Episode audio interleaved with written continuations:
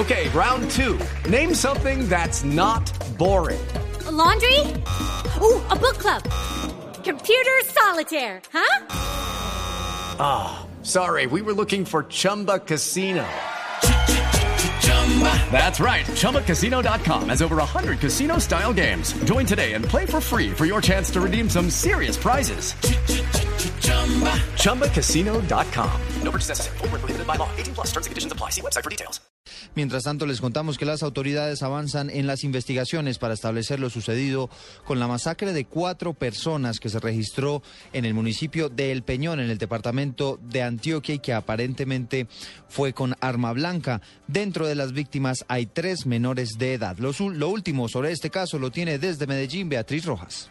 Hola, ¿qué tal? Las autoridades del departamento de Antioquia confirmaron el hallazgo de cuatro personas asesinadas en el oriente del departamento, específicamente en el municipio de El Peñol, donde cuatro jóvenes de 15, 16, 17 y 18 años fueron asesinados con arma blanca y al parecer torturados y luego abandonados en zona rural de ese municipio y así lo confirmaron las autoridades.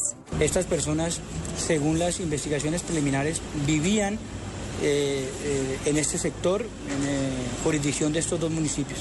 Estamos con un grupo especial de investigación judicial indagando y estableciendo cuáles son los móviles y por qué este múltiplo homicidio. Han dicho las autoridades que piden la ayuda de la comunidad para dar con el paradero de los responsables de este lamentable hecho. En Medellín, Beatriz Rojas, Blue Radio.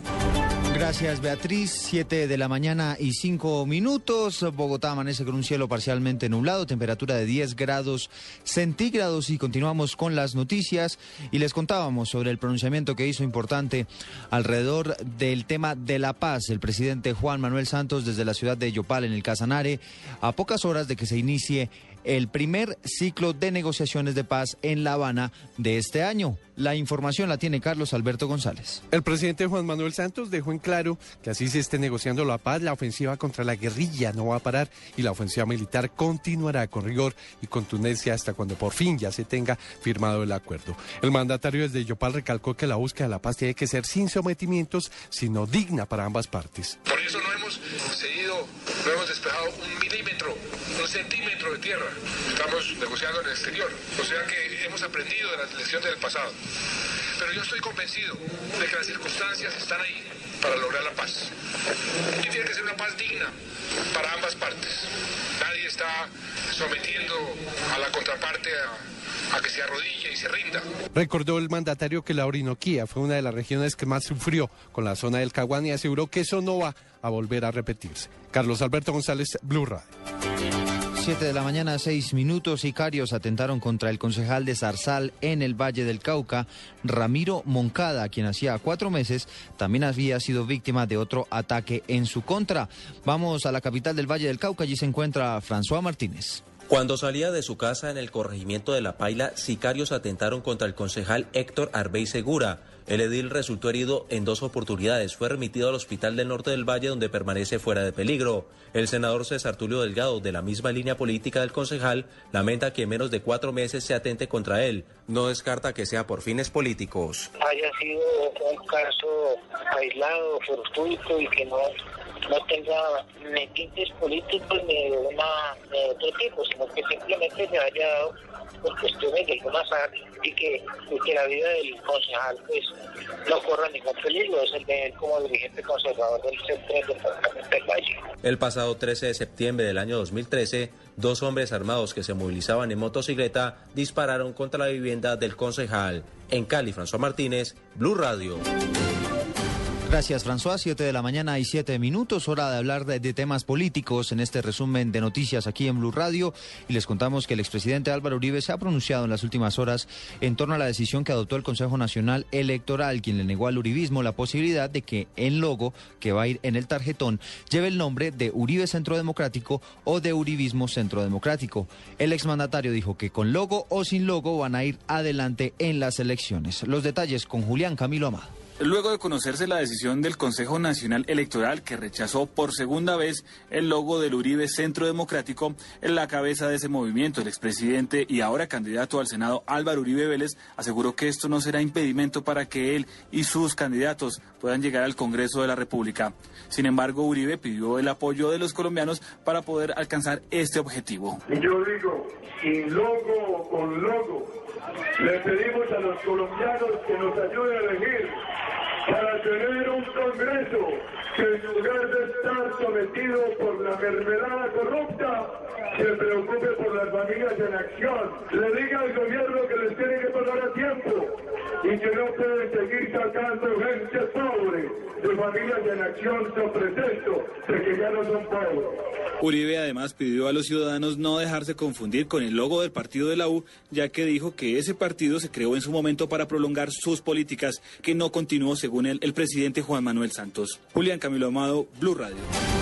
Gracias, Julián Camilo. Por eso, a propósito del tema, el Centro Democrático expidió en las últimas horas un comunicado en el cual justamente hacen referencia a esta determinación del Consejo Nacional Electoral. ¿Qué dice Diego Monroy? A través de un comunicado, los integrantes del grupo significativo de ciudadanos del Centro Democrático expresaron su inconformismo frente a la decisión que tomó el Consejo Nacional Electoral en negar por segunda vez el logo símbolo de esta colectividad. El comunicado dice lo siguiente: El grupo significativo de ciudadanos del Uribe Centro Democrático, creado en torno al liderario político del expresidente colombiano Álvaro Uribe Vélez, expresa ante la opinión pública su enérgico rechazo y su profunda indignación ante la tramposa decisión del Consejo Nacional Electoral en torno al nombre y símbolo que fue negado una vez más por el el Consejo Nacional Electoral. Con evidentes contradicciones se desconoce la jurisprudencia de la Corte Constitucional colombiana y la solicitud de revocatoria del Procurador General. Ante esto, los integrantes del Movimiento Centro Democrático le solicitan a la Procuraduría General de la Nación y más directamente al Procurador Alejandro Ordóñez que investigue la conducta de los magistrados del Consejo Nacional Electoral que por segunda vez negaron la oportunidad de que el Centro Democrático tenga un logo en el tarjetón de las próximas elecciones. Diego Fernando Monroy, Blue Radio. Gracias, Diego. Y este ha sido un fin de semana muy accidentado en el país. En las últimas horas hubo 23 heridos en el accidente de un bus en Ibagué. En Barranquilla, un patrullero de la policía en supuesto estado de embriaguez también causó un accidente y hubo cinco lesionados en el sector de la circunvalar en Bogotá, también por el choque de tres vehículos y un ciclista murió al ser atropellado por una tractomula en el sector de Kennedy en Bogotá. La historia la tiene Diana, Diana Rodríguez. El accidente se presentó en el barrio Casablanca, localidad de Kennedy, en el sur de Bogotá. La víctima, identificada como Luis Zavala, era un joven de 18 años que hace pocos minutos había salido de su trabajo y se dirigía para su casa. Este joven iba en bicicleta y por esquivar un camión que estaba parqueado en la vía, fue atropellado por un furgón. Esto le causó la muerte inmediata. Según testigos, el conductor del furgón no se percató de que había atropellado a este joven de 18 años y por eso solo cinco cuadras después pudieron detenerlo. Cuando empezaron a llegar los amigos de la víctima, el conductor de la tractomula tuvo que ser conducido a una estación de policía porque los ánimos estaban muy caldeados. Incluso la gente decía que lo iban a linchar. Mañana se conocerán los exámenes que le practicaron en medicina legal a este conductor. Lea Rodríguez Carvajal, Blue Radio. 7 de la mañana y 11 minutos. Y en Armenia, en las últimas horas también se registró un accidente de tránsito que dejó 12 personas lesionadas. Vamos a la capital del Quindío. Allí se encuentra Juan Pablo Díaz. Así es, Eduardo, hubo un accidente de tránsito entre una buseta de pasajeros y una camioneta particular. Se presentó en Armenia en las últimas horas en la vía Antíchar López, en inmediaciones del Palacio de Justicia en el centro de la ciudad. La emergencia fue atendida por bomberos, policía y unidades de la Cruz Roja y Defensa Civil. Los lesionados, todos pasajeros de la buseta, que al parecer se dirigía hacia Calarcá, no registraron heridas de consideración y fueron trasladados a centros asistenciales en donde fueron dados de alta. Desde Armenia, Juan Pablo Díaz, Blue Radio. Gracias Juan Pablo, 7 de la mañana, 12 minutos. Avanzamos en este resumen de noticias aquí en Blue Radio y les contamos que en San Vicente del Caguán dos mujeres resultaron gravemente heridas con un artefacto explosivo. El alcalde responsabiliza al ejército de este atentado. Los detalles de esta historia los tiene Eduardo Ardila. Dos mujeres resultaron gravemente heridas por artefacto explosivo en zona rural de San Vicente del Caguán, en el Caquetá. El alcalde Domingo Emilio Pérez responsabilizó al ejército del atentado. En la inspección de seguridad de San Vicente del Caguán hay una base militar adscrita a la novena brigada.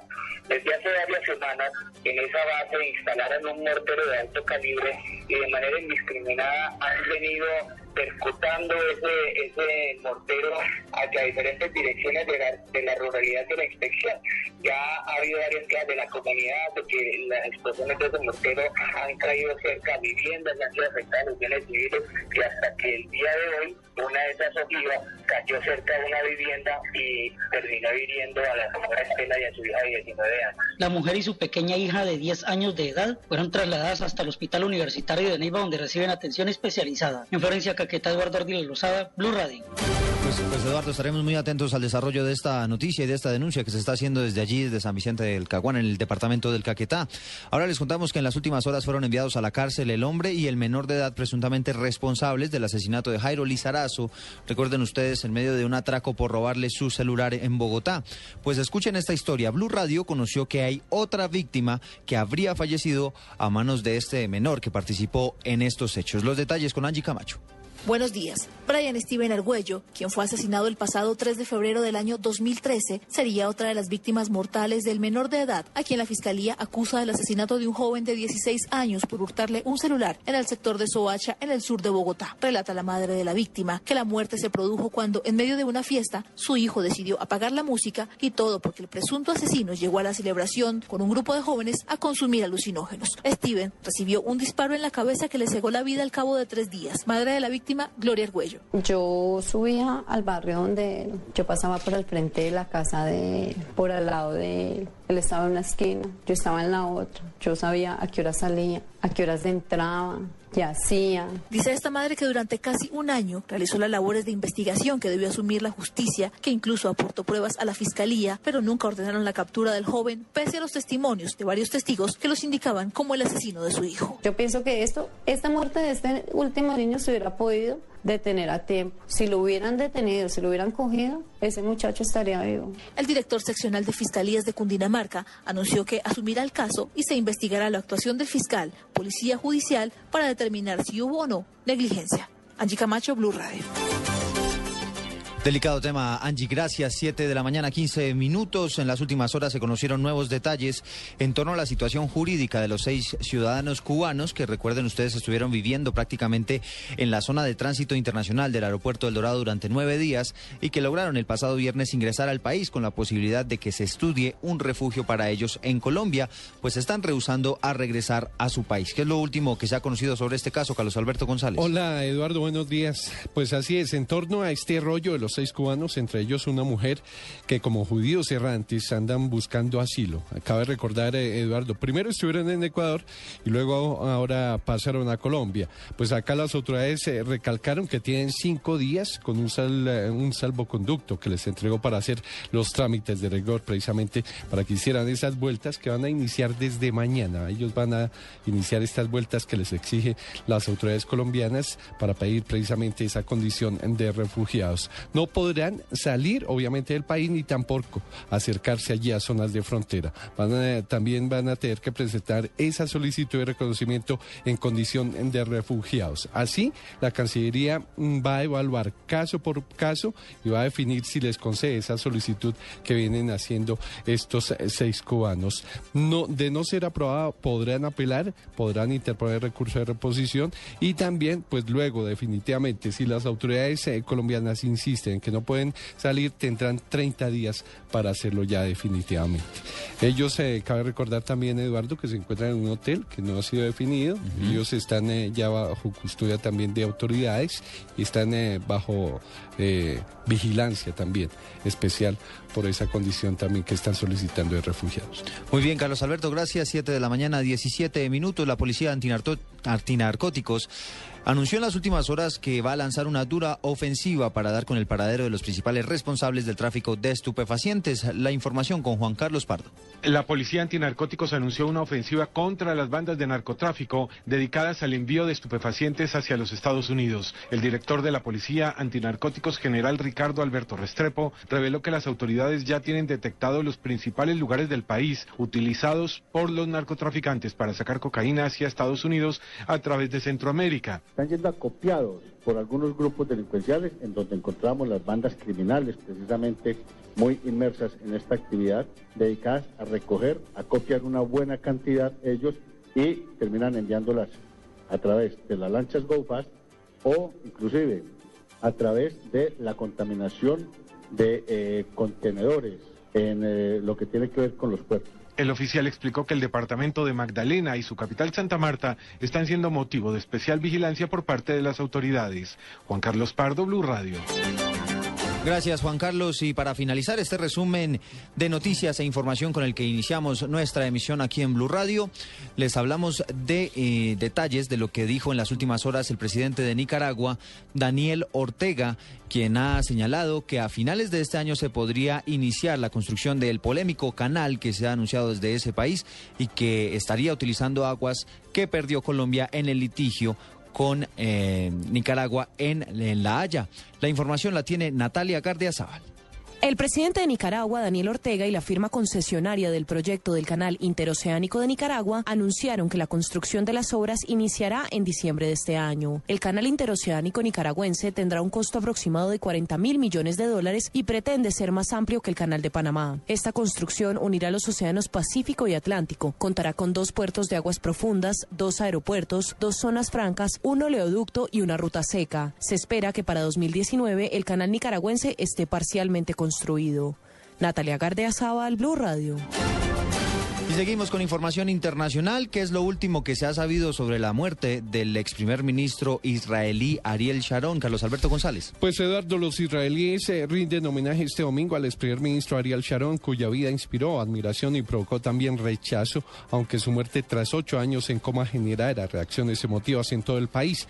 Sharon, considerado un héroe militar en Israel, reconocido en el extranjero como un político pragmático, pero odiado como un criminal por los palestinos y el mundo árabe, fue una figura que provocó sentimientos contradictorios. Sin embargo, los israelíes de todas las tendencias reconocieron que el corpulento militar y político de 85 años fue un personaje clave en la historia del país. Su muerte dejó al presidente Chimo Pérez como el único superviviente de los padres fundadores del Estado hebreo. Antes de su funeral, previsto para mañana, el cuerpo de Charón es exhibido allí en el Parlamento unicameral para permitir que el público le rinda un último homenaje, anunció la oficina del primer ministro. Muy bien, Carlos Alberto, hasta aquí este resumen de noticias e información en Blue Radio. Los dejo en compañía de Blue Jeans.